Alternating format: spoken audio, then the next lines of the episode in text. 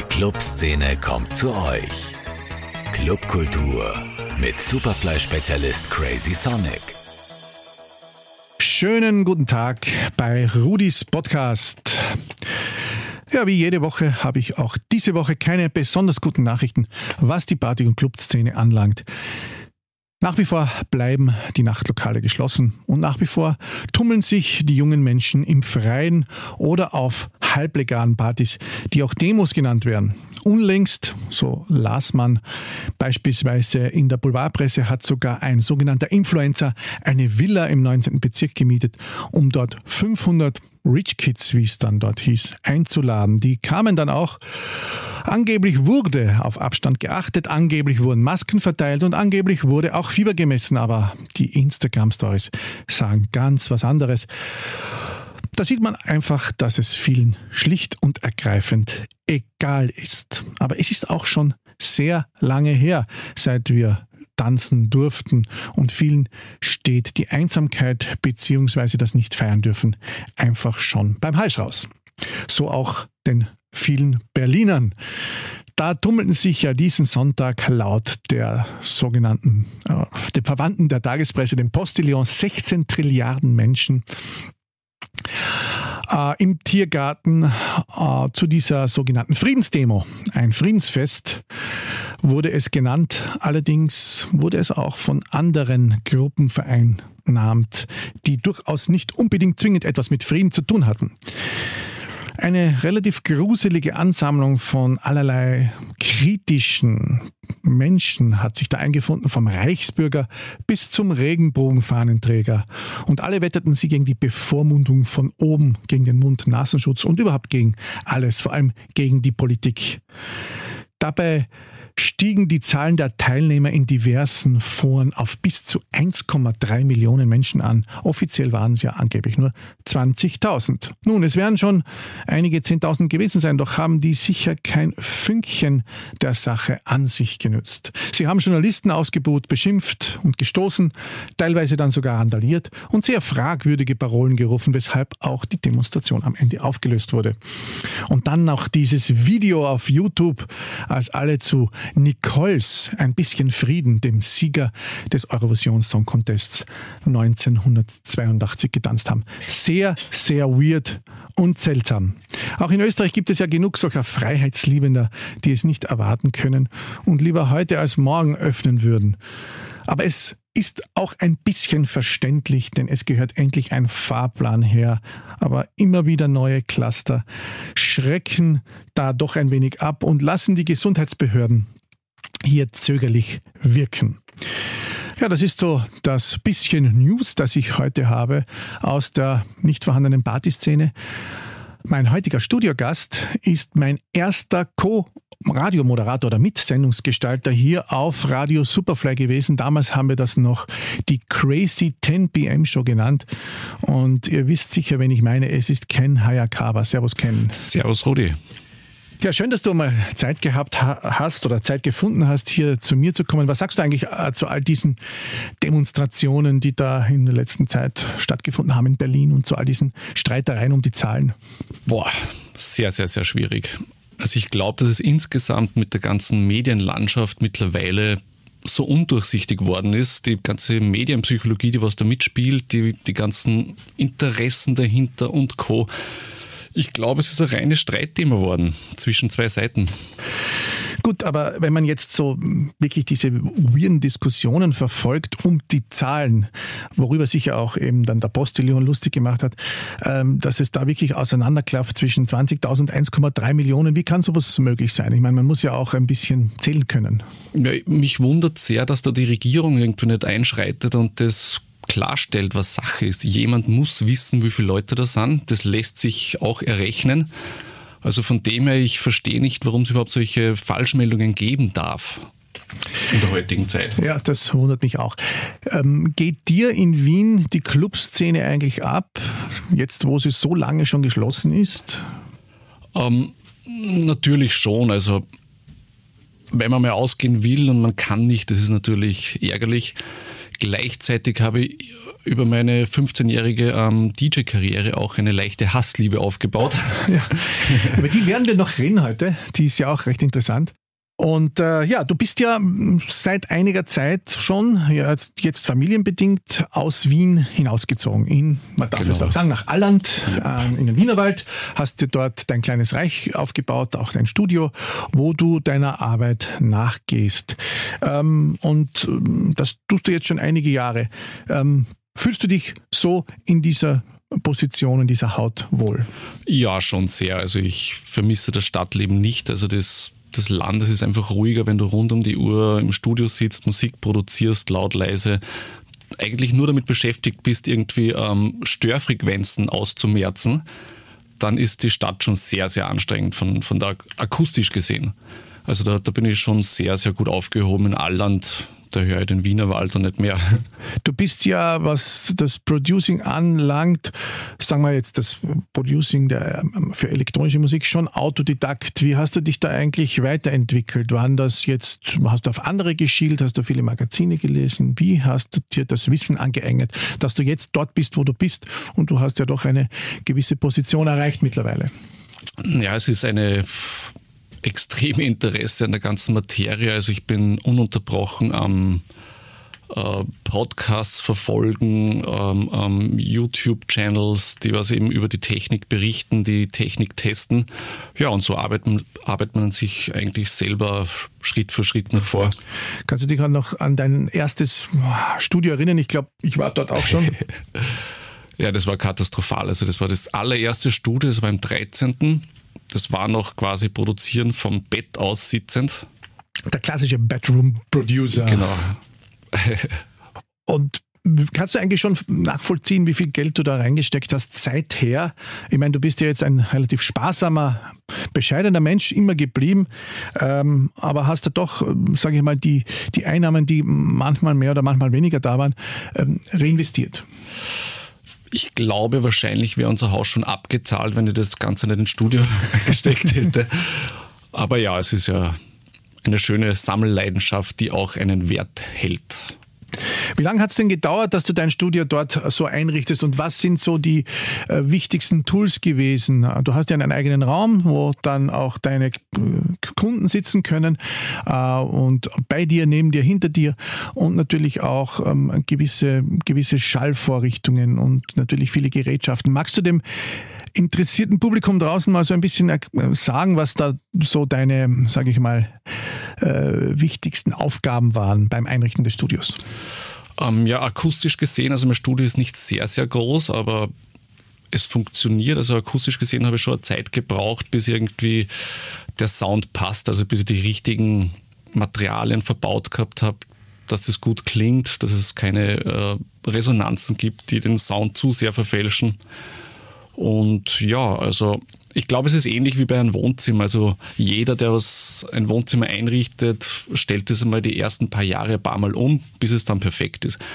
Ähm, ich habe das Studio jetzt ähm, das sechste Jahr und ich baue eigentlich wöchentlich ein bisschen um. Wie oft ersetzt du so die neuen Geräte? Sagen wir Synthesizer und sonstige äh, Tools, Plugins? Ähm, Früher habe ich sehr, sehr viel gewechselt und probiert, verkauft, Neues angeschafft. Mittlerweile weiß ich schon sehr, sehr genau, was ich brauche und ja, wechsle eigentlich kaum noch aus. Neu oder gebraucht, was empfiehlst du? Ähm, beides, je nachdem, was steuerlich mehr Sinn macht gerade. Ähm, aber ja, man kann auf Willhaben viel Gutes finden für gute Preise. Kann man. Ähm, es steht ja auch die legendäre 909 in deinem Studio. Genau. Ist das so ein Statussymbol? Seit man vielleicht für die Interessierten draußen, Jeff Mills hat ja in seinem Tech Rider immer gern die 909 verlangt zu seinen Sets und hat dann gegen Ende seiner Sets meistens hat er dann mit diesem Gerät äh, noch so ein paar Schlussnummern komponiert. Ja, die 909, es ist kein Muss, aber es ist schon schön, wenn man es hat. Also der gewisse Sound ähm, die ganzen Klone können das zum Teil ganz gut, aber das Original ist das Original. Es lebt einfach ganz anders. Ähm, keine 909 klingt so wie die andere und manche besser, manche schlechter, aber ich möchte sie nicht missen. Jetzt ist natürlich auch, wie für mich, wie für dich, die Corona-Zeit keine einfache Zeit gewesen. Und du hast ja auch ähm, sozusagen Kunden gehabt, die äh, mit ihren Ideen oder auch, noch ohne Ideen zu dir gekommen sind und äh, Musik mit dir gemeinsam gemacht haben. Ähm, nun, wo jetzt natürlich viel wegfällt, wie sehr hat dich das getroffen? Werden die Kunden weniger? Werden sie sparsamer? Auf jeden Fall, sie werden schon sparsamer. Es ist ein bisschen was weggebrochen. Ähm zum Glück jetzt in der Corona-Zeit gibt man auch nicht so viel Geld aus. Von dem her geht es sich aus. Aber es ist ja auch, äh, glaube ich, jetzt momentan wirklich sehr schwierig, gute Musik zu vermarkten. Wir beide sind ja in vielen Promo- Tools drinnen ähm, äh, und wir bekommen sehr, sehr viele Promos. Mich wundert ja, dass so viele Labels trotzdem in einem Nonstop durchproduzieren, wo das Ganze ja versickert. Wie siehst du das? Du hast ja manchmal auch ein bisschen eine andere Meinung. Versandet diese Musik dann im Nirvana oder hilft sie vielleicht, weil die Leute dann in den, auf den Homepartys, die spielen oder auf äh, äh, Podcast und so weiter, das zu hören ist? Ich glaube, der Fokus liegt momentan ein bisschen woanders. Also nicht so Fokus Club und Techno, so wie es jetzt in den letzten Jahren war, sondern es wird, es wird auch wieder mehr ähm, Listening-Musik gehört und, und ja, wir finden, befinden uns einfach in einem großen Wechsel mit dem ganzen Corona und ich glaube, Musik in dem Sinn wird, wird nie sterben. Aber natürlich, das ganze, die ganze Funktional-Techno-Ecke ist momentan zum Großteil ein bisschen also nicht überflüssig, aber, aber, aber vieles wird übersehen, sagen wir so, weil es einfach auch nicht gespielt wird von den DJs. Ja, was natürlich auch schade ist, denn es gab ja auf der einen Seite einen funktionierenden Underground, der natürlich vor allem die Nachtclubs ausgemacht hat. Ein Techno-Abend äh, auf der Wiese macht wenig Sinn und ist auch wahrscheinlich schwer umsetzbar vom Sound her. Umgekehrt kehren natürlich jetzt auch sehr beliebige, sage ich mal, Wald und Wiesen und äh, äh, alles mit Himmel und Liebe und so weiter und so fort äh, Formate zurück, ohne die jetzt schlecht zu machen, ähm, die quasi, wie, die wir quasi früher so ein bisschen immer spöttisch in unserem privaten Szene-Dissing äh, Blumenkinder oder Elfenkinder bezeichnet haben, äh, die aber oft sich doch sehr banaler ähm, Produktionsweisen bedienen und dann zum Beispiel irgendwelche ähm, Pop-Hits covern und einfach mit einem Hausbild unterlegen. Ist das dann nicht auch ein bisschen sowas wie ein Rückschritt? Rückschritt. Also der Dominik Eulberg hat in einem Interview gesagt, ähm, Techno befindet sich gerade in der Gesundung. Und ich glaube, das stimmt irgendwo, weil es war vor Corona eigentlich schon sehr, sehr fragwürdig, die ganze Szene. Es ist Marketing war viel wichtiger wie der Rest. Es ist natürlich klar, dass junge Studenten irgendwie eine andere Zugkraft im Social Network haben, wie jetzt ähm, der DJ kurz vor der Pension. Und Schau mich nicht an. Schau mich nicht. Aber marketingtechnisch haben dann viele Veranstalter, es ist einfach doch so eine Platzhirsch-Sache. Das Veranstalten jetzt bezogen auf Wien wurde immer schwieriger, immer mehr Partys, nicht wirklich viele mehr Clubs. Ähm, ja, zu viele Menschen auf einem Fleck, die sich streiten um den Kuchen. Von dem her ähm, es war alles am Zenit und es, ich glaube, das Ganze tut jetzt einmal gut, dass es völlig runterfährt und sich neu ordnet. Gut, das ist die Frage, da habe ich ja mit Harald Reiterer auch einmal diskutiert. Der hatte damals noch die Meinung, dass äh, die sozusagen die oberen 10.000 sich wunderbar richten werden, auch nach der Corona-Krise, die ja irgendwann vorbeigehen muss. Klar, es kann nicht ewig dauern und äh, die anderen werden alle in diesem Loch des Mittelbaus versinken und wahrscheinlich wirklich wieder wie ein Cartoon unlängst zu sehen war, Teller waschen, fiktiv gesehen, ja. anderer Tätigkeiten nachgehen, Wein verkaufen, was weiß ich. Ist das nicht dann auch schade, wenn, ich weiß nicht, ein Solomon oder ein Sven Weth ähm, natürlich trotzdem diesen Sommer locker äh, in ihren Villen aussitzen können und auf Privatpartys und Firmeneröffnungen spielen können und der ganz große Rest muss schauen, wo er bleibt. Ja, ist natürlich sehr traurig, wenn du irgendwie ähm, das leidenschaftlich gemacht hast und dann irgendwie jetzt Tellerwäscher bist. Aber unterm Strich auf die Musik bezogen, das Ganze wird irgendwie einen Ausweg haben, einen positiven, auch vom, vom Output. Also mittlerweile, es war einfach zu sehr, eben wie gesagt, Musik war immer das Wichtigste. Und ich glaube, jetzt wird es umso mehr wieder wichtig, an der Materie zu arbeiten, um, um weiterhin zu bestehen. Du hast ja auch schon vorher jetzt, ähm, die letzten Jahre eigentlich schon, das Auflegen mehr oder weniger, ich sag's nicht äh, offiziell sein gelassen, aber du hast nur mehr auf sehr selektiven äh, ja. Gigs gespielt, ähm, wo es dann natürlich auch passen musste. Du musstest ja in ein Auto sitzen, dorthin fahren und so weiter und äh, deine Familie sozusagen für den einen Abend oder vielleicht dann auch noch ein, eine Nacht dort irgendwo übernachten. Das heißt, das Auflegen hat dich nicht mehr so ganz befriedigt. Kann man das sagen? Ja, also der, der wie soll ich sagen, dieser ganze musikalische Reiz, also anfangs, wenn du, wenn du junger DJ bist, die ganze Technik, das Weiterkommen, besser werden, das war einfach interessant mit der Zeit, wenn du es 15 Jahre machst, irgendwie, es ist dasselbe. Ich habe gemerkt irgendwie, dass ich neue Technik bräuchte, um weiterzukommen. Zum Beispiel, ich bin jetzt nicht der Verfechter von mit Laptop auflegen, aber grundsätzlich das mit Stems und so weiter, das neu definieren, eher so in Richtung Live-Act arbeiten, wäre wahrscheinlich eine Lösung gewesen, um, um irgendwie die, die Interesse aufrechtzuerhalten. Wobei mir dann doch wieder Studio zu wichtig war und das auch zu viel Geld gekostet hat. Das heißt, das pure, sage ich jetzt mal, mit der Recordbox und den CDGs aufzulegen, hat dich nicht mehr befriedigt. Weil es ja jeder macht. Genau, das ist schon sehr auswechselbar worden. Das stimmt. Also früher haben die Kinder Fußball gespielt, jetzt sind sie da auflegen. Richtig. um, was geht dir eigentlich durch den Kopf, wenn du dann so hörst, dass jetzt in den Corona-Zeiten die Gagen wieder sinken auf ein Niveau, wie wir es vor 20, 25 Jahren hatten? Ähm, teilweise spielen die Leute gratis oder für Essen und Trinken oder für 50 Euro. Ähm, gut bezahlte Gigs kann man jetzt ähm, an einer Hand abzählen. Glaubst du, dass das jetzt wieder sozusagen bei Null beginnen wird? Denn viele machen es einfach trotzdem, weil sie das Geld oder die Aufmerksamkeit brauchen, weil sie aus ihrer Blase hinaus wollen. Ja, ich glaube, viele, die das jetzt machen, machen es auch, weil sie es nicht nötig haben. Die, was das aus so nebenbei machen und halt gerne mal auflegen und dann ist die Plattform da, dann macht man es halt. Ich glaube, es ist nicht richtig, weil man, es gibt mittlerweile sehr, sehr große Produktionen, die auch gesponsert sind, wo auf jeden Fall der Tontechniker, Kameramann und Co., die werden ja alle bezahlt.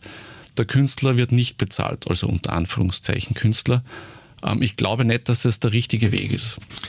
Ja, und auch der Weg, der in den letzten Jahren eingeschritten wurde, dass überhaupt fast alles nur noch mehr von der Industrie, vom Geld oder von Investoren bestimmt wird. Auch das Clubleben. Ja. Dass zum Beispiel äh, DJs nur, nur noch äh, für Marken spielen oder mit gewissen Marken ähm, oder von gewissen Marken vereinnahmt werden. Ich, ich wurde letztens mal gefragt, für größeres Streaming zu spielen habe abgesagt, habe mir das aber dann natürlich so kurz einmal angeschaut, wie es ausgeschaut hat. Und es war so typisch irgendwie gebrandet von irgendeiner großen Marke und aber kein DJ hat da was bekommen. Also das ist eigentlich völliger Ausverkauf der Kunst, weil ich verstehe nicht, wenn da ein Spann oder ich verstehe es nicht als DJ, wie kann ich mich neben ein Logo stellen und dafür nichts verlangen? Also wenn ich zumindest Kohle kriege, damit ich irgendwie die Leidenschaft weiter betreiben kann, okay. Aber irgendwie mich mit der Fresse hinzustellen und einen, ein, eine Werbe Pieps sein und, und nicht einmal was kassieren, das ist idiotisch. Absolut richtig und vor allem sind die Streams so auswechselbar geworden. Auch das haben wir ja schon öfters abgehandelt. Mittlerweile ja auch schon wieder rückläufig, Gott sei Dank. Aber es gibt immer noch genügend Leute, die das Streamen nicht lassen können. Nur wer hört sich tatsächlich einen Stream zweimal an? Ich meine, ich, ich, ich glaube, ich lese die Zeitung von vorgestern lieber zweimal, als dass ich mir einen Stream zweimal anhöre. Es wäre interessant, eine Studie zu machen. Ich glaube, dass wahrscheinlich 99 Prozent keinen Stream ganz anhören die steppen mal rein. Genau. Und ja, und sobald irgendwie leicht die Interessenskurve abflaut, steppen wir irgendwo anders hin. Ja, na gut. Das können wir nicht ändern, aber wir dürfen darüber reden, sage ich mir mal wieder. Du machst ja jetzt in äh, deinem Studio in Alland Producing und auch Mastering seit noch nicht so langer Zeit, stimmt das? Genau, ja. Äh, liegt auf einem der beiden Tätigkeiten äh, ein größerer Fokus oder sind das beides gleich wichtige Dinge? Weil manche, die ja sozusagen schon ein Produkt fertig haben und Mixdown brauchen, ein Mastering brauchen, sind ja vielleicht leichter zu bearbeiten als die gesamte Produktion. Na, ich sag mal grundsätzlich, ähm, ist Sounddesign mein Ding, wo eben Mixdown, Producing und Mastering sowieso inbegriffen ist. Wobei mich aber halt die komplette Materie wahnsinnig interessiert. Also ich will am Schluss schon so weit sein, dass ich wirklich auch alles selber machen kann. Was du ja auch tust. Ja, Und du machst es ja einerseits eben für andere und andererseits auch für dich. Da reden wir noch ein bisschen später. Das sich produzieren lassen, das ja prinzipiell ein Welt, eine weltweite äh, Phänomen, würde ich gar nicht sagen. Es ist einfach ein Zustand wird ja trotzdem auch von, sage ich mal, der Underground-Bubble oder der, der, der Tools-Bubble natürlich immer ein bisschen kritisch beäugt. Glaubst du, wird sich das auch ein bisschen verschieben in den nächsten Jahren? Wird dieser Makel an den Leuten, die sich quasi produzieren lassen, die kein keinen Knowledge über das Produzieren haben, äh, da ein bisschen verschieben hin zu jenen, die das dann doch mühsam, aber doch selbst erlernen müssen?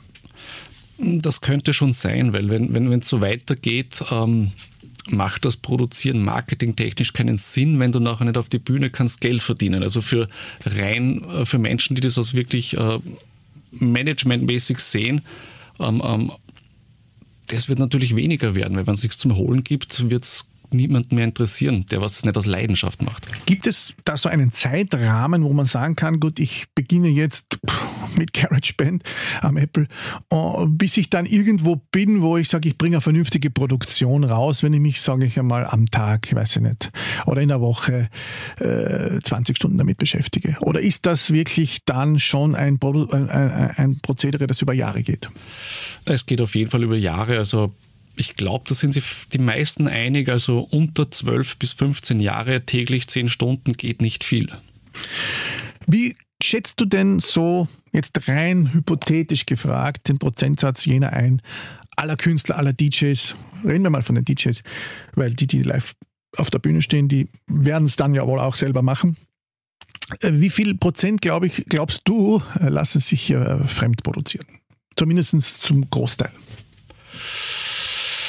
80. Ja, ich hätte auch gesagt 70 bis 80. Genau. Und von den meisten darf man es ja eigentlich oder soll man es ja gar nicht wissen, weil sie sich ja dafür schämen. Ich habe es immer eigentlich zugegeben, dass das so ist. Mir hat das Spaß gemacht, Musik zu machen, auch Ideen, die man halt hat. Aber natürlich, wenn man die Knöpfe nicht bedienen kann und andere Qualitäten hat, ist es ja auch nichts Schlechtes. Du hast jetzt einige Klienten, Du arbeitest natürlich sehr viel mit deinen Kollegen von Schönbrunner Perlen zusammen, deinem Label. Da wollte ich jetzt auch hin, aber auch den einen oder anderen bekannteren DJ. Der bekannteste ist, glaube ich, DJ Hell. Ja, das stimmt. Der wurde schon ein paar Mal in Allen gesehen. aber er kommt immer wieder und ist zufrieden. Ja, schon. Also unsere Arbeit fruchtet, sagen wir so. Wann gibt es da erstmals was zu hören? Oder es gab ja schon einiges zu hören, Entschuldigung, aber wann gibt es das große Ganze zu hören? Ja, es gibt schon einiges zu hören. Ähm, am besten einfach auf DJ Hell seine Seite gehen und, und ja, da sind schon ein paar Remixe für ein paar große Bands. Du betreibst eben das Label Schönbrunner Berlin schon seit geraumer Zeit. Das ging aus Schönbrunner Techno hervor äh, benannt ja. nach der legendären WG in der Schönbrunner Straße. Genau. Die du mit dem lieben Hans Staudinger bewohnt hast. Schöne Grüße, wenn er uns zuhört. ähm, und ähm, jetzt hat sich das natürlich über Jahre entwickelt. Magst du mal so ein bisschen äh, deine Philosophie, welche Musik da drauf soll, ein bisschen präsentieren? Ja, ich sage immer, ähm, Schönbrunner Perlen soll schön perlig klingen, in erster Linie. Und ähm, ich komme ja, sage ich mal, vom, vom klassischen Techno und würde unseren Sound auch als Deep Techno bezeichnen. Also ich habe, ich finde Techno und Melodie ist jetzt, das passt schon auch zusammen und, und ja, wie soll man sagen, es ist einfach, wenn man sich jeden Tag mit Techno beschäftigt, wird man irgendwo in dieser Gegend landen. Das ist halt deeper, technisch besser, aber, aber der, der Vibe ist ja gleichzeitig irgendwo dasselbe. Die bekanntesten, es gibt ja so eine kleine Familie, nicht? Und die bekanntesten Artists sind einerseits T-Raum äh, ja. und dann würde ich dir gerne noch äh, die anderen überlassen, mit denen du oder die du ein bisschen aufbaust. Ja, zum Beispiel momentan bin ich viel mit Lukas Böller im Studio der sehr, sehr, der kommt eher von der Hausecke, ähm, spielt alles selber ein, ist sehr, sehr wissbegierig, was das Ganze angeht und, und ja, da kommen jetzt einige große Sachen raus, genauso ähm, der Satek hat jetzt wieder was bei uns gemacht, der was immer, immer, immer immer gern gesehen ist bei unserem Label. Genau, wer, wer, wenn ihr dann auf den Podcast klickt, seht ihr das alte legendäre Foto von Flexstarplatten übrigens, das wir doch gemeinsam gegründet haben. Dazu noch später. Dann fällt mir ein, Thomas Meyer. Thomas Meyer, The Wash, also wir haben ja viele Leute. Perlen und Acid. Und auch ab und an Kollegen von anderen großen Labels, zum Beispiel Claudio Ricci. Claudio Ricci, der von Strip Down, auch hier liebe Grüße nach Ibiza, falls er uns anhört, ähm, ja in letzter Zeit einiges weitergebracht hat. Genau. Also den Claudio, der, der hat ja mittlerweile eine Radiosendung auf äh, Ibiza Global Radio. Mhm, genau. Also der ist sehr, sehr, sehr umtriebig, genauso wie auch der Theo Meyer. Der was auch, würde ich mal sagen, zu den Top-Produzenten momentan gehört in Wien. Der auch auf Stil for Talent schon released hat. Genau, Get Physical. Und Get Physical. Das letzte. Ja, ähm, du betreibst das Label, aber trotzdem selber, eine One-Man-Show sozusagen Ja. und äh, machst auch alles selber für das Label, die Labelarbeit. Ist das nicht ein bisschen dann zu viel? Ja, schon, aber ich habe auch keinen Zeitplan, also so wie andere Labels immer sagen, okay, wir brauchen zwölf Releases im Jahr und die müssen dann raus, egal ob was da ist oder nicht. So arbeite ich nicht, das ist ein reines Leidenschaftsprojekt. Ähm, Ich mache auch die Covers selber, die, wo ich immer versuche, in Bezug auf Musik und Jahreszeit einzugehen, dass es wirklich immer brandaktuell ist. Jeder kennt es. Man ist in einer gewissen Stimmung heute und morgen ist sie einfach anders. Deshalb die Dinger müssen, wenn sie dann passen, schnell raus und so nah am Produktionszeitpunkt sein wie nur möglich, meiner Meinung nach. Aber die großen Plattformen arbeiten mit dir zusammen, Beatboard und Co. Genau, und wir sind überall online. seid ihr auch immer ganz gut gechartet. Jetzt kam ja unlängst wieder was raus. Du hast ja in letzter Zeit ein bisschen, ja nicht ganz, aber du hast auch bist ein Fan von guten Various Artists Compilations. Stimmt Ja, das? Äh, weil sie eben einen schönen Querschnitt geben. Genau, ich denke, das Leben ist ja sehr, es geht bergauf, bergab. Stimmung ist immer anders und genauso sehe ich Musik. Das ist irgendwie, wenn du nur immer das Gleiche produzierst oder immer nur dasselbe auflegst mit derselben Energie, gleich Tag und was auch immer, das ist ja eigentlich traurig. Also wenn dein Leben so besteht, dass es völlig linear irgendwie dahin prasselt oder plätschert, das ist, glaube ich, traurig. Jetzt bekommen wir sehr viel Musik zugeschickt, auch in Zeiten wie diesen, haben wir vorher schon erwähnt. Würdest du mit mir d'accord gehen, dass da leicht mehr, viel mehr als 50 Prozent auswechselbarer Schund ist? Auf jeden Fall. Also Musik machen ähm, wurde im Grunde nicht leichter, nur billiger. Also jeder kann sich eine Sample-CD kaufen um 25 Euro, wo irgendein fertiges Kit drauf ist und das raushauen ohne Bedenken. Und ja, haben wahrscheinlich sind da die Produzenten selber schuld, die das ganze Zeug produziert haben und einfach damit versucht haben, irgendwie Geld zu verdienen. Somit wurde es der Laie einfacher oder billiger, irgendwie da mitzumischen. Aber ja, was soll's. Gute Musik wird sich oder Qualität setzt sich immer durch am Ende. So, über, über, Samples hat man ja auch schon immer wieder diskutiert. Es gibt ja Leute, die das sehr gut und sehr geschickt einsetzen und äh, solche, wo das dann sehr vordergründig und ein bisschen plakativ rüberkommt. Wie stehst du eigentlich du zum Thema? Du hast ja auch in einem Studio ein Mikro stehen. Bist ja mittlerweile auch ein großer Fan von Original-Vocals. Wie stehst du eigentlich so allgemein jetzt noch zum Thema Samples? Wir haben das ja schon oft diskutiert, aber es gibt eine aktuellen, aktuelle Corona-Meinung vielleicht dazu. Um, grundsätzlich habe ich selber immer für meine eigene Musik immer so ein leichtes Ego-Problem mit Samplen. Weil wenn du jetzt ein super geiles Sample nimmst und das deinen Track ausmacht, ja okay, wie viel bleibt dann über von dir? Von dem her persönlich sample ich sehr wenig, aber ich mache es mit anderen trotzdem sehr gerne, weil es einfach eine völlig andere Disziplin ist und auch was anderes dabei rauskommt. Welcher Zeit, du bist ja auch ein alter Clubhase und wir hören uns ja manchmal auch, wenn wir gemeinsam zusammensitzen, alte Rave-Platten an. Welcher Zeit traust du eigentlich am meisten nach, so in dieser Entwicklung der Clubkultur, ich sag's wieder, ich hab's wieder gesagt, aber in der Entwicklung der musikalischen Clubkultur? Ja, eigentlich so Anfang der Nullerjahre in Wien, also wo ich als Student irgendwie nach Wien gekommen bin und, und deinen Dienstagsclub des Crazy kennengelernt habe. Ja, dem traue ich auch noch. Hast du unlängst das Foto gesehen auf Facebook, das Peter Schachinger gepostet ja, ja, ja, ja. hat? Sehr viel geliked äh, und sehr viele haben drunter geschrieben, ja, die gute alte Zeit, sie ist vorbei, sie ist vorbei. Warum glaubst du, dass sich das so verändert hat in den letzten Jahren, dass eben so Horte der Zuverlässigkeit wie das Flex ähm, sich nun so gewandelt haben und ja, sich nichts mehr trauen oder auch natürlich nicht mehr so frequentiert sind wie früher? Ja, die meisten haben zu gut gearbeitet, gearbeitet und, und haben sich am Schluss verkauft. Ich glaube, das ist das Problem. Beim Flex, das nicht, glaube ich, nicht der Fall ist, da wurde vielleicht äh, immer alles abgewehrt. Ja, Flex ist wieder ein eigenes Thema. Da will ich jetzt gar nicht zu viel sagen, damit da keine Streitereien kommen, aber ja, ja, richtig. Es haben sich natürlich dann in den Jahren darauf sehr viele neue Locations entwickelt in den späten Nullern und im Beginn der 10er Jahre, jetzt reden wir schon von den 20er Jahren. Äh, als ich geboren wurde, waren die 20er Jahre noch ganz eine andere Zeit. Ähm, die 20er Jahre dieses Jahrtausends sind ja ganz anders geprägt. Äh, es werden Clubs also von anderen Personen geleitet als von denen, die es machen. Oft bestimmen die Investoren, was dann laufen soll und oft bestimmt auch das Geld. Und natürlich sind die Gagen utopisch hoch geworden. Das haben wir vorher auch schon diskutiert. Ähm, was sagst du eigentlich so zu dieser allgemeinen Entwicklung in der österreichischen Clubszene? Jetzt vor Corona natürlich, weil nach Corona wissen wir ja sowieso alle nicht, wie es weitergeht. Ja, ich finde, es, es fehlen, es gibt zu wenig Wirten und zu viele Gasthäuser. Also da einen Unterschied kennst du ja irgendwie ja. so. Im Wirtshaus ist der Wirt König und im Gasthaus ist der Gastkönig.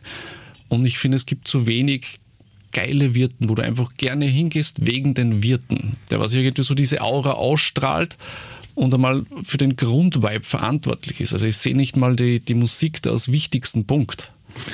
Ist das auch der Grund, warum sich da in den letzten Jahren eher die Bars, die halt auch laut beschallt werden, so in den Vordergrund gespielt haben und äh, eigentlich so, ja, teilweise Rooftops und Hotelbars und so weiter und die Clubs immer unwichtiger geworden sind, vor allem unter der Woche. Ja, bei einem Bar hast du meistens ein Gesicht, den du besuchen gehst, mit dem, wo du gern, von denen lässt du gern bedienen, mit dem trinkst du das, du fühlst dich wohl. Und bei den Clubs ist immer mehr in Richtung Veranstalter gegangen, dass eigentlich der, der, der Besitzer vom Club gar nicht mehr viel mitredet. Das ist irgendwie, das, das Risiko wurde ausgelagert. Aber gleichzeitig fehlt dem Ganzen auch die Spannung dann, finde ich, von oben. Das gesehen. könnte sich jetzt natürlich wieder ändern, wenn die Clubs sozusagen, wenn sie wieder aufsperren, ohnehin viel aufzuholen haben. Soundmäßig wissen wir ja auch nicht, wie es weitergeht. Ich habe auch schon ein paar Mal gefragt, aber jetzt frage ich dich als Kenner, glaubst du, dass es nach der großen Corona-Krise einen anderen elektronischen Sound geben wird als vorher, wird Techno in seiner maschinellen Form vielleicht wieder ein bisschen an Wichtigkeit verlieren und mehr das melodiöse, groovige äh, in den Vordergrund treten, das Fröhliche, das wir auch nicht immer gemocht haben. Also ich glaube, dass wahrscheinlich dieser harte Techno hm, bleiben wird oder noch mehr wird, weil ich denke, es ist verbunden mit einer jungen Generation, die jetzt mit Corona auch viel Ärger in sich trägt und, und, und, und ja, die lassen eben den Frust irgendwie in der Richtung raus, dass sie halt irgendwie aggressive Musik hören. Auf jeden Fall hatten viele Zeit zu produzieren in dieser äh, schlimmen Zeit und da kommen wir jetzt auch schon so ein bisschen zum Schluss. Ähm, es gibt oder es gab in den letzten Jahren immer wieder die Unkenrufe, Österreichs Produzenten könnten nicht mehr an die goldenen ähm, Generation der 90er Jahre anschließen, als mit Bulsinger Dunakan, Koda Dorfmeister und so weiter, Electric Indigo einfach sehr viele äh, Weltacts aus Wien heraus produziert haben. Und mittlerweile gibt es sehr viele Leute, die produzieren, aber keiner schafft so irgendwie den ganz großen Durchbruch, bis auf einige wenige. Wolfram vielleicht, weil er ganz was anderes macht als, als, als alle anderen. Ähm, wie schätzt du das ein? Wer hätte denn für dich so das Potenzial, jetzt aus deiner Bubble diese, äh, diesen Weg gehen zu können, aus Österreich heraus? Ähm, ich denke, da gibt es schon einige. Also es ist momentan es liegt wahnsinnig viel Potenzial in Österreich. Ich denke, der Vergleich ist schwierig. Also wir vergleichen uns oft mit Deutschland, aber wir haben einfach die ganze, wir haben die Masse nicht in, in Österreich. Also das ist ja, keine Ahnung, das ist wie wenn du Hintertupfing vergleichst mit Manhattan. Das, ist, das, das macht keinen Sinn. Also ich glaube, im Verhältnis gesehen auf die Menschen, die kreativ tätig sind, stehen wir nicht schlecht da. Gut, das ist ein schönes Schlusswort. Auf jeden Fall stehst du auch nicht schlecht da. Ich wünsche dir alles Gute weiterhin für deinen Produzentenweg und vielen, natürlich vielen für das Label. Wir werden den Link auch noch in den Text reingeben. Dann können sich die Leute die neue Compilation ziehen und anhören. Ähm, ja, und mir bleibt noch euch allen da draußen Danke fürs Zuhören zu sagen, für dieses äußerst interessante Gespräch mit äh, Schönbrunner Labelchef Ken Hayakawa, dem Produzenten und Mastering-Fachmann. Unter anderem von DJ Hell. Das nächste Mal sind wir wieder da am 27. August. Bis dahin bleibt mir gewogen. Ihr hört den Podcast auf allen gängigen Plattformen wie Spotify und Co. Schönen Tag noch und genießt den Sommer. Clubkultur mit Crazy Sonic. Zum Nachhören als Podcast auf superfly.fm.